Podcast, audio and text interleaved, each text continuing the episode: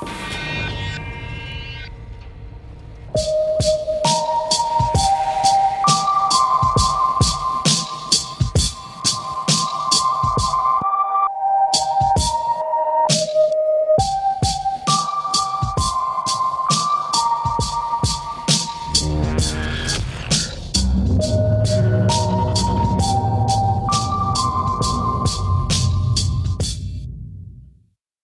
herzlich willkommen zu einer neuen Folge Blutvergießen. Ich freue mich sehr, dass ihr eingeschaltet habt und ich hoffe, es geht euch allen gut.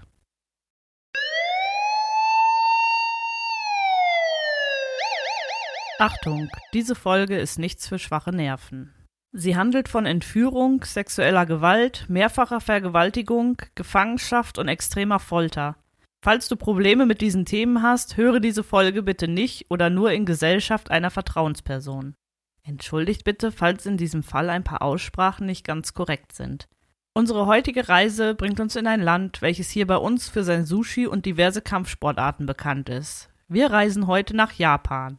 Schnallt euch an, es geht los.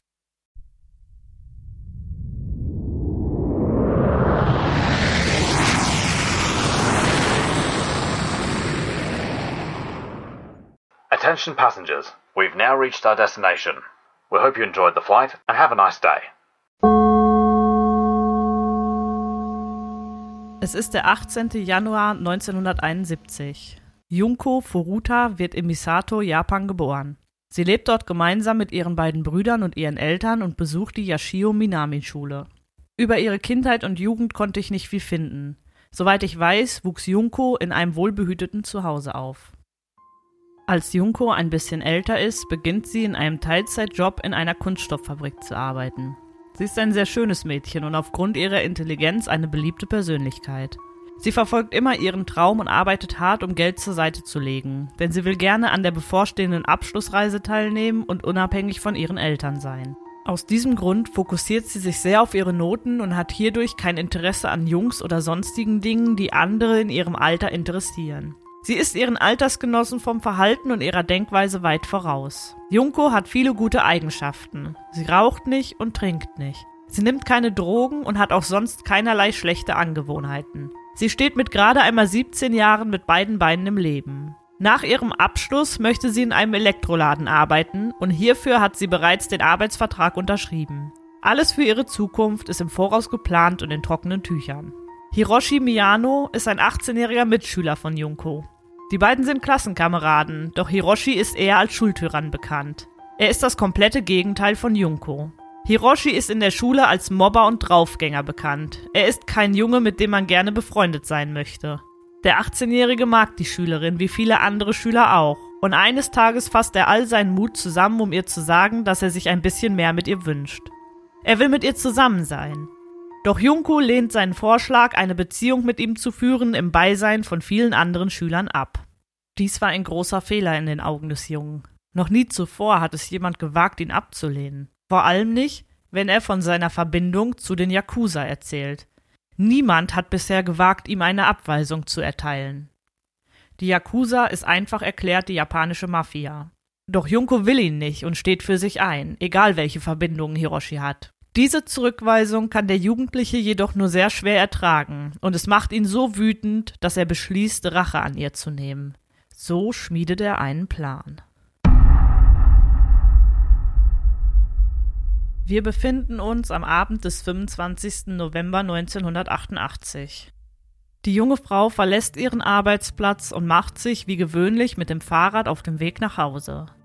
Sie ahnt nichts Böses. Es ist ein Tag wie jeder andere auch. Es ist mittlerweile schon ein paar Tage her, dass sie Hiroshi sagte, dass sie keine Beziehung mit ihm haben möchte, und Junko verschwendet vermutlich keinen Gedanken mehr an ihre Zurückweisung. Doch Hiroshi geht es da anders. Er kann das Gefühl nicht vergessen. Er treibt sich mit seinen Freunden in einem Park in Misato herum. Dort machen sie Jagd auf unschuldige Frauen. Sie haben bereits Erfahrung darin, gemeinsam Vergewaltigungen zu begehen und sind mittlerweile gut darin, potenzielle Opfer zu erkennen. Gegen 20.30 Uhr entdecken sie Junko auf ihrem Fahrrad, die auch den Weg durch den Park nimmt. Hiroshi befiehlt seinem Freund Minato, das junge Mädchen vom Fahrrad zu treten. Dieser kommt dem Auftrag direkt nach und flieht anschließend mit schnellen Schritten vom Ort des Geschehens. Doch hinter dem Ganzen steckt ein furchtbarer Plan. Hiroshi rennt schnell zu Junko und gibt sich als ihren Retter aus. Er bietet dem jungen Mädchen an, sie nach Hause zu begleiten, damit sie sicher ist und es zu keinen weiteren Vorfällen mehr kommen würde. Der Angreifer könnte schließlich noch einmal zu ihr zurückkommen. Junko, die leicht geschockt von dem Vorfall ist, zweifelt erst, ob sie das Hilfsangebot annehmen soll. Doch nach kurzer Überlegung stimmt sie schließlich dem Angebot ihres Mitschülers zu. Für einen kurzen Moment fühlt sie sich in seiner Anwesenheit in Sicherheit. Sie konnte zu diesem Zeitpunkt nicht ahnen, was sie nun erwarten würde, denn Hiroshi hatte einen Plan ausgeheckt, den er nun in die Tat umsetzen will. Hiroshi führt sie zu einem verlassenen Lagerhaus. Dort erzählt er ihr erneut von seiner Yakuza-Verbindung und missbraucht sie mehrfach sexuell. Er droht ihr hierbei, dass er sie töten wird, wenn sie auch nur einen einzigen Laut von sich gibt und nicht tut, was er von ihr verlangt. Anschließend verschleppt er sie in ein Hotelzimmer und dort vergeht er sich noch weitere Male an ihr. Dann ruft er seine drei Freunde Minato, Ogura und Watanabe an. Die drei Jungs sind zu diesem Zeitpunkt zwischen 16 und 18 Jahre alt. Yo Ogura sagt ein wenig später, dass sie Junko behalten sollten, damit auch noch andere Männer ihren Spaß mit ihr haben können. Es ist der 26.11.1988. Die Jungs treffen sich im Park in der Nähe des Hotels. Die Gruppe Jugendlicher beginnt eine Serie von sexuellen Missbräuchen an der jungen Frau. An diesen Missbräuchen beteiligen sich nun alle vier und somit werden sie gemeinsam zu Haupttätern. Sie nehmen Junkos Tasche an sich und durchsuchen den Inhalt. Hier finden sie ein Notizbuch und in diesem sehen sie Junkos Adresse. Nun wissen sie, wo sie wohnt und haben hiermit ein weiteres Druckmittel, um die Jugendliche dazu zu bringen, dass sie tut, was sie von ihr verlangen. Sie drohen ihr, ihrer Familie etwas anzutun, wenn sie versucht, aus ihren Fängen zu fliehen. Doch als wäre das alles nicht schon schlimm genug, sollte dies erst der Anfang des ganzen Martyriums sein, welches Junko noch bevorstehen wird. Wir befinden uns an Tag 1 von insgesamt 44 Tagen der Höllenqualen, die der Jugendlichen nun bevorstehen. Nachdem die erste Missbrauchsserie vorbei ist, bringen sie Junko in ein Haus in Adachi, Tokio. Dieses Haus ist in Besitz der Eltern von Minato, dem Jungen, der Junko zuvor vom Fahrrad trat. Es ist der 27. November 1988, also ein Tag nach der Entführung, als Junkos Eltern die Polizei darüber informieren, dass ihre Tochter nicht wie gewohnt von der Arbeit nach Hause kam. Sie melden, dass sie sich große Sorgen machen. Die Polizei nimmt direkt die Ermittlungen auf. Doch die Entführer hören von der polizeilichen Suche und zwingen die 17-Jährige, ihre Eltern anzurufen, um ihnen mitzuteilen, dass sie gemeinsam mit einer Freundin verreist ist. Sie warnen sie eindringlich, dass sie es ja so rüberbringen solle, dass ihre Eltern ihr Glauben schenken, damit die Polizei aufhört, nach ihr zu suchen. Junko hat große Angst, denn sie haben ihr, wie wir wissen, gedroht, dass sie ihrer Familie etwas antun werden, wenn sie nicht tut, was sie ihr befehlen. Also tut sie, was die Jugendlichen ihr sagen und erzählt ihren Eltern, dass sie in ein paar Tagen zurück sein wird. Leider glaubt die Mutter ihrer Tochter diese Geschichte und ruft die Polizei an, um dieser mitzuteilen, dass alles okay ist und sie die Suche nach ihrer Tochter abbrechen können. Im Haus der Minatos wird Junko gezwungen, so zu tun, als wäre sie die neue Partnerin von einem der Haupttäter, wenn Minatos Eltern zu Hause waren. Ihr wird angedroht, dass es eine große und brutale Bestrafung gibt, wenn sie dieser Geschichte nicht nachkommt. Zunächst freuen die Eltern sich darüber, dass ihr Sohn eine nette Freundin gefunden hat doch schnell macht es für das Paar den Anschein, als würde die neue Freundin schon bei ihnen wohnen, so viel wie sie sich bei ihrem Sohn aufhält. Die Eltern von Minato ahnen jedoch schnell, dass Junkos Anwesenheit nicht freiwillig ist. Doch sie wissen, dass Hiroshi, der Freund ihres Sohnes, Anhänger der Yakuza-Verbindung ist. Und als sie herausfinden, dass die Geschichte mit der neuen Freundin eine Lüge ist und das Mädchen gefangen gehalten wird, sagen sie dennoch nichts. Sie haben Angst vor der Verbindung und ahnen Vergeltungsmaßnahmen, wenn sie etwas über das Schicksal oder den Verbleib der jungen Frau verraten. Außerdem bemerken sie die gewalttätigen Neigungen ihres Sohnes schon seit längerem. Minatos Eltern leben in ihrem eigenen Haus, nun in alarmierender Ungewissheit über die reale Horrorgeschichte, die direkt neben bzw. unter ihnen stattfindet. Das Schlimmste ist, dass sie nichts dagegen tun können. Hiroshi drohte ihnen, dass die Yakuza hinter ihnen her sein werden würden sie reden. Die Qualen von Junko beginnen nun erst richtig Fahrt aufzunehmen. Was die vier Jugendlichen mit ihr vorhaben, könnte brutaler und grausamer nicht sein. So nehmen sie Junko die Kleidung weg und urinieren auf die junge Frau. Sie hängen sie, als ihr Körper noch nicht so sehr geschunden von allem ist, an der Decke auf. Dort benutzen sie sie als Sandsack. Hierfür nutzen sie Gegenstände wie Golfschläger, Bambusstöcke und Eisenstangen. Sie schlagen ihr Gesicht gegen den Zementboden und schlagen sie auch auf dem Boden liegend mit Golfschlägern und Eisenstangen, unter anderem auch in ihr Gesicht. Doch dies sollte immer noch nur der Anfang sein. Sie zerdrücken ihren Magen mit Hanteln und zwingen sie lebende Kakerlaken zu essen. Außerdem muss sie ihren eigenen Urin trinken. Sie bewerfen die Jugendliche mit Gewichten und Gymnastikbällen und reißen ihr die Fingernägel ab. Sie schlagen sie mehrfach so heftig, dass sie Krämpfe erleidet. Sie verbrennen ihre Genitalien und Augenlider mit Zigaretten, Feuerzeugen und heißem Wachs. Außerdem führen sie ihr Kerzen, Scheren, Flaschen, Bratnadeln und Eisen sowie eine brennende Glühbirne und Feuerwerkskörper in ihre Vagina und in ihren Anus ein. Die Feuerwerkskörper führen sie in sämtliche Körperöffnungen von Junko ein, zünden diese anschließend an und lassen sie explodieren. Die brennende Glühbirne bewegen sie so lange hin und her, bis diese schließlich zerbricht. Hierdurch wird ihre innere Anatomie zerstört und sie ist von nun an nicht mehr in der Lage, richtig zu koten und zu urinieren. Immer wenn sie das Bewusstsein verliert, weil sie nicht mehr kann, taucht man ihren Kopf in kaltes Wasser, damit sie ihr Bewusstsein wiedererlangt. Die Täter wollen, dass sie alles mitbekommt, was mit ihr passiert. Man flößt ihr Alkohol und Drogen ein und gibt ihr nur wenig Nahrung. Sie erbricht das Essen und Trinken nach einer Weile sofort wieder, was zu einer starken Dehydrierung führt. Hierdurch geht es ihr immer schlechter. Doch wie wir wissen, haben die Jungen kein Mitleid mit ihr. Wenn sie sich erbricht oder nicht mehr kann, wird auch dieses mit Schlägen bestraft. Ihr Gesicht ist mittlerweile so sehr angeschwollen, dass sie nicht mehr durch ihre Nase atmen kann. Wenn sie gerade einmal nicht von irgendjemandem vergewaltigt wird, überlegen sich ihre Peiniger andere Dinge, womit sie sie foltern können. Sie zwingen sie vor ihnen zu masturbieren und zu tanzen oder lassen sie auf dem eiskalten Balkon schlafen. Außerdem stecken sie sie stundenlang in eine Gefriertruhe und drehen ihr mit einer Zange die Brustwarzen ab. Ein Junge, der zu Besuch war und sich an Junkos Vergewaltigung beteiligt hat, fühlt sich sehr schuldig und muss mit jemandem sprechen. Er geht zu seinen Eltern und erzählt diesen, was er getan hat und was in diesem Haus vor sich geht.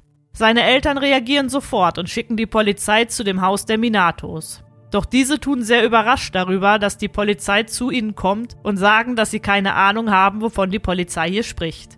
Sie bieten den Polizisten sogar freundlich an, sich im Haus umzusehen. Doch diese schöpfen keinen weiteren Verdacht und somit lehnen sie dieses Angebot ab. Ein großer Fehler, wie wir wissen.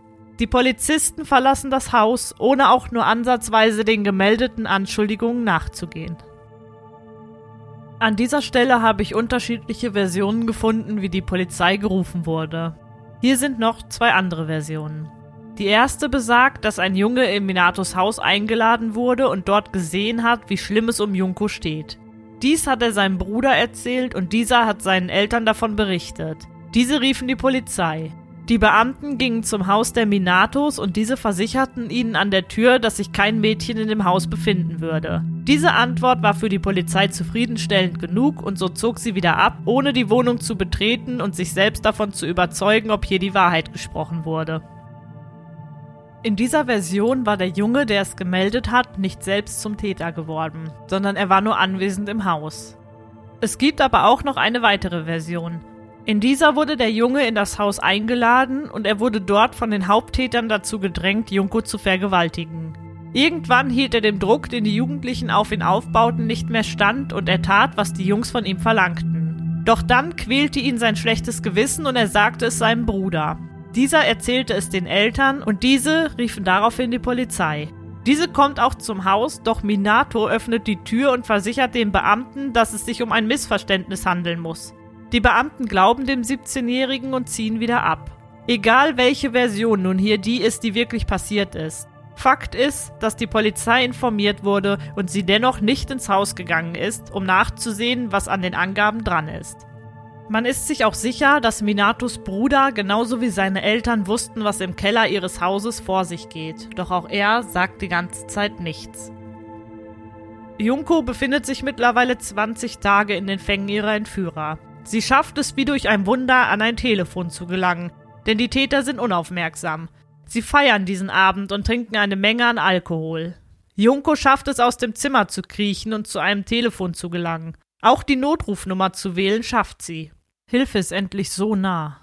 Doch die Jugendlichen entdecken ihren Anruf und beenden diesen, bevor Junko die Möglichkeit hat, auch nur einen Ton zu sagen. Die Polizei ruft daraufhin zurück, aber die Jungs versichern dem Beamten am Telefon, dass der vorherige Anruf ein Fehler gewesen sei. Sie entschuldigen sich für die Umstände und legen auf. Doch dieser versuchte Hilferuf hat große Konsequenzen für Junko. Ihre Peiniger gießen zur Strafe Benzin über ihre Beine und Füße und setzen diese in Brand. Außerdem verbrennen sie ihre Augenlider mit Feuerzeugen und heißem Wachs. Nach dieser Folter kann Junko für 20 Tage nicht mehr laufen. Damit sie nicht mehr in der Lage ist, ein Telefon in die Hand zu nehmen, um erneut zu versuchen, Hilfe zu holen, brechen sie ihr die Hände und Finger. Sie wollten, dass sie nicht mehr in der Lage ist, einen Hörer auch nur festzuhalten.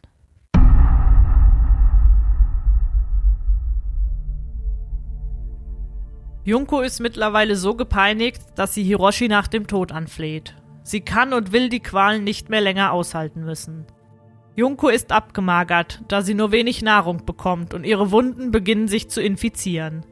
Hierdurch riecht die junge Frau sehr unangenehm, irgendwie wie verrottetes Fleisch. Die Jugendlichen verlieren an diesem Punkt das Interesse daran, sie zu vergewaltigen. Junkos Körper ist so geschändet, dass sie nicht mehr attraktiv für ihre Peiniger ist. Also suchen diese sich ein neues Opfer. Es ist ein 19-jähriges Mädchen, welches die Gruppe vergewaltigt, anschließend aber wieder freilässt. Sie wissen zu dem Zeitpunkt nicht, dass diese Vergewaltigung ihnen noch zum Verhängnis werden wird. Es ist der 4. Januar 1989. Hiroshi verbringt den Abend mit seinen Freunden und diese fordern Junko zu einem Mahjong-Spiel heraus. Dies ist ein Kartenspiel in Japan. Die Jugendlichen verlieren die Partie gegen die mittlerweile stark gezeichnete 17-Jährige. Daraufhin werden diese sehr sauer und beschließen ihren Frust hierüber, wie sollte es auch anders sein, an Junko auszulassen. Sie schlagen die junge Frau mit einer Eisenstange und setzen sie sogar erneut in Brand. Zunächst versucht Junko den Brand zu löschen, doch nach kurzer Zeit verlässt sie die Kraft. Die Jungen löschen den Brand zwar wieder, dennoch tragen diese Misshandlungen eine Reihe krampfartiger Anfälle bei Junko nach sich. Die Jugendlichen denken zunächst, dass Junko diese Anfälle nur vortäuschen würde, doch die Frau verfällt daraufhin in einen Schock und verstirbt in den nachfolgenden Stunden. Ihre letzte Folter dauerte ungefähr zwei Stunden lang. Etwa 24 Stunden nach dem letzten Folterteil ruft Minato seine Freunde an und teilt diesem mit, dass Junko tot sei. Die Jungs verfallen daraufhin in Panik, denn sie befürchten nun, die Todesstrafe zu bekommen, wenn jemand herausfindet, was sie getan haben. Nun sind aus den Jugendlichen Mörder geworden. Sie stellen sich die Frage, wohin mit der Leiche, und kommen zu einem Entschluss. Sie stecken Junkos Leiche in ein Ölfass und füllen dieses mit Beton. Hierbei fällt ihnen nicht auf, dass noch ein paar von Junkos Haaren aus dem Beton herausragen. Dieses Fass lagern sie anschließend in einer leeren Fabrikhalle in Koto. Eine Zeit lang denken die Jungs, dass sie nie erwischt werden würden. Doch es kommt der 23. Januar 1989. Hiroshi Miyano und sein Freund Yo Ogura werden wegen der Gruppenvergewaltigung an dem 19-jährigen Mädchen verhaftet. Diese fand im Dezember 1988 statt und hierfür sollen sie zur Rechenschaft gezogen werden. Sie haben diese Gruppenvergewaltigung, wie wir wissen, während Junkos Gefangenschaft begangen. Während ihrer Verhaftung nehmen die beiden an, dass die Ermittler den Mord an Junko auch schon längst entdeckt haben. Denn während des Verhörs erwähnt die Polizei eine offene Morduntersuchung. Hiroshi nimmt an, dass sie hiermit den Mord an Junko meinen und ist sich sicher, dass sein Freund Jo dem Polizisten von Junko erzählt hat. Also gibt er den Mord an Junko zu und teilt der Polizei mit, wo sie die Leiche finden können. Er erzählt alle Details, denn er weiß nicht, dass nach Junko zu diesem Zeitpunkt immer noch nicht polizeilich gesucht wird und der Polizist überhaupt nicht von ihr spricht. Die Polizei geht den Aussagen von Hiroshi nach und findet schließlich das Fass, aus dem die Haare herausragen. Es wird geöffnet und Junkos geschundener Körper kommt zum Vorschein. Sie ist in einem grausamen Zustand. Als man ihrer Mutter berichtet, was mit ihrer Tochter geschehen ist, fällt diese in Ohnmacht und muss anschließend eine Zeit lang in eine psychiatrische Klinik eingewiesen werden. Sie kann den grausamen Tod ihrer einzigen Tochter nicht ertragen. Nach der Autopsie wurde bekannt, dass Junko schwanger war. Außerdem fand man noch einige Gegenstände in ihrem Körper. Ihr Gesicht war so schwer verletzt, dass man sie nur noch anhand ihrer Fingerabdrücke identifizieren konnte. Ihr Schicksal wurde in ganz Japan unter dem Namen in Beton eingehülltes Highschool-Mädchen bekannt. Es kamen viele Menschen zu ihrer Beerdigung. Ihre Eltern bekamen hier ihr Abschlussdiplom übergeben und der Elektroladen, in dem sie anfangen wollte zu arbeiten, brachte ihre Uniform mit. Diese legte man ihr mit in den Sarg. Letztendlich hatte der Fall, den die Polizei ansprach, nichts mit Junko Furuta zu tun, und Hiroshi hatte sich unwissentlich selbst verraten. Nach dem Geständnis des Jungen wurden in wenigen Tagen alle vier Haupttäter in Gewahrsam genommen und wegen des Mordes an Junko angeklagt. Sie werden am Ende alle der Körperverletzung mit Todesfolge für schuldig gesprochen. Aufgrund ihres Alters bekamen sie dann doch keine Anklage wegen Mord. Nun war das Problem, dass man in Japan erst mit 20 als volljährig galt. Also sollten die Täter nach Jugendstrafrecht verurteilt werden. In Japan hatte dies jedoch nicht den Ansatz zu bestrafen, sondern den der Rehabilitation.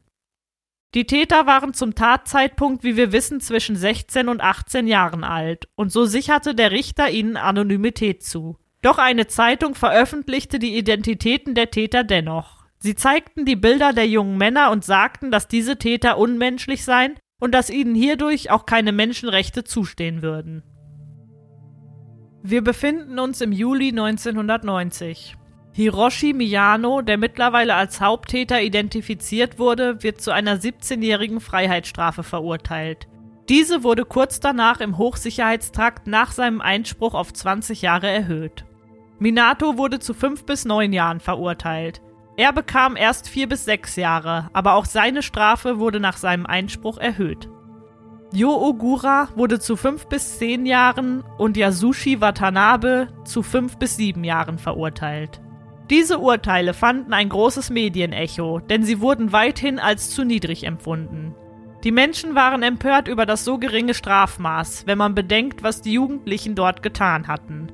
Es wird vermutet, dass die Strafen nicht aufgrund des Alters der Jugendlichen so milde ausfielen, sondern auch, weil sie eine Verbindung zu den Yakuza hatten. Wäre dieser Fall woanders verhandelt worden und wären die Jungen ein wenig älter gewesen, wären sie vermutlich zum Tode verurteilt worden. Alle vier Täter kamen vor Ablauf der angesetzten Strafen aus der Haft. Minatos Eltern waren in einem finanziellen Ruin. Sie mussten eine Entschädigung in Höhe von ca. 600.000 US-Dollar, andere Berichte nennen eine Summe von 425.000 US-Dollar an Junkos Familie zahlen. Um dieses Geld aufzutreiben, mussten sie ihr Haus verkaufen. Hiroshi war weiterhin inhaftiert, aber seine Mutter ließ keine Gelegenheit aus, Junkos Grab zu schänden. Sie machte Junko dafür verantwortlich, dass ihr Sohn im Gefängnis saß. Minatos Eltern und sein Bruder bekamen bis auf die zu zahlende Entschädigung keine Strafen. Jo wurde 1999 aus dem Gefängnis entlassen. Er lebte für eine kurze Zeit ein normales Leben, wurde jedoch schnell wieder inhaftiert, da er eine schwere Körperverletzung beging. Er entführte einen Mann und zwang ihn, in einen Lastwagen einzusteigen. Hier folterte er ihn, denn er dachte, dieser Mann würde ihm seine Freundin ausspannen wollen. Hierauf bekam er erneut eine Strafe von sieben Jahren. Seit 2009 ist er ein freier Mann. Doch Jo war nicht der Einzige, der später wieder straffällig wurde. Minato änderte seinen Vornamen und zog wieder bei seinen Eltern ein. Er heiratete und bekam ein Kind. Doch die Ehe hielt nicht und seine Ex-Frau bekam das alleinige Sorgerecht für den Nachwuchs. Es dauerte von nun an nicht mehr lange, bis er wieder straffällig wurde. Er tötete einen Mann und wurde wieder inhaftiert. Hiroshi wurde 2009 aus der Haft entlassen. Doch im Jahr 2013 wurde er erneut wegen Betrugs festgenommen. Hierfür ist er aber nie angeklagt worden und somit bekam er keine Strafe. Er lebt heute auf großem Fuß und gönnt sich gerne Luxusartikel. Es wird vermutet, dass er immer noch im kriminellen Untergrund aktiv ist und so einen Großteil seines Geldes verdient. Watanabe wurde 1996 entlassen und seitdem hört man nichts mehr von ihm. Man vermutet, dass er der Einzige ist, der nicht mehr straffällig geworden ist.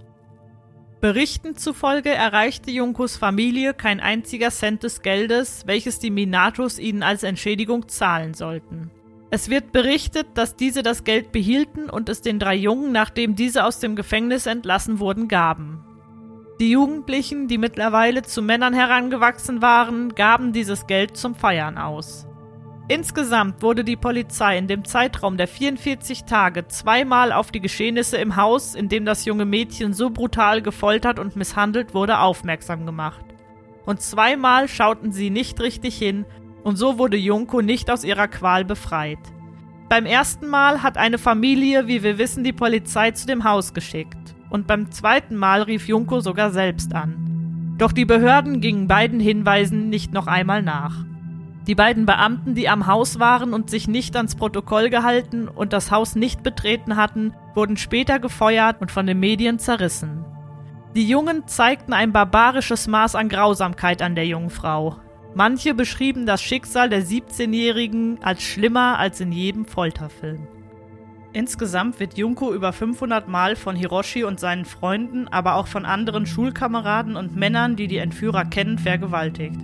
Sie locken diese Männer in das Haus, damit sie sich an Junko vergehen können. Mehr als 100 Männer haben sie in den 44 Tagen vergewaltigt und allein die vier Haupttäter sollen sich über 40 Mal an ihr vergangen haben.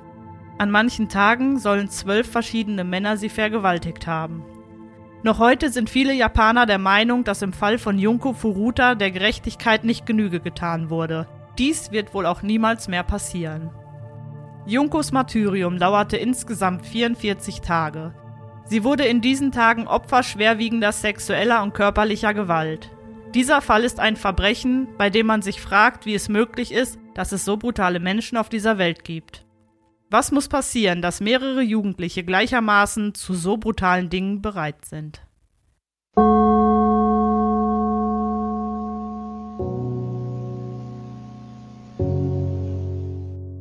Was denkt ihr?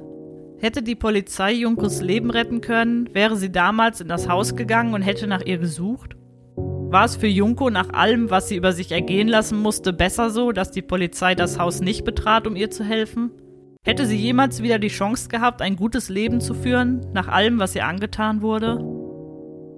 Der Fall war Gegenstand mehrerer Bücher und Filme.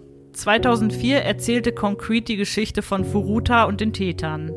2017 kam der Film Junko. Schreibt mir eure Gedanken zu diesem abscheulichen Fall gerne in die Kommentare oder als DM auf meinem Instagram-Profil blutvergießen-podcast. Außerdem findet ihr mich bei Threads unter demselben Namen. Ihr könnt mich auch per Mail unter antje.blutvergießen-podcast.de erreichen. Vergesst nicht ein Abo und Like dazulassen, wenn ihr es nicht schon getan habt. Jetzt habe ich noch eine kleine Bitte in eigener Sache. Ihr würdet mir sehr helfen, wenn ihr meinen Podcast bewerten würdet, wenn er euch gefällt und wenn ihr fleißig kommentieren würdet, denn nur so besteht die Möglichkeit, sichtbar zu werden. Außerdem möchte ich noch einmal auf meinen Roman Die Zeitwanderin aufmerksam machen. Alle, die gerne in andere Welten eintauchen und ein wenig historischen Fantasy mögen, können es sich gerne durchlesen. Zu kaufen gibt es mein Buch nur bei Amazon Kindle oder bei Amazon als Taschenbuch. Ich freue mich sehr über jeden, der mein Buch liest. Meine Quellen zu diesem Fall sind die unterschiedlichsten Online-Seiten. Vielen Dank, dass ihr meinem neuen Fall zugehört habt und hört auch beim nächsten Mal wieder rein, wenn es heißt Hallo und herzlich willkommen zu einer neuen Folge Blutvergießen. Vielen Dank für euren Support. Ich wünsche euch allen einen schönen Tag.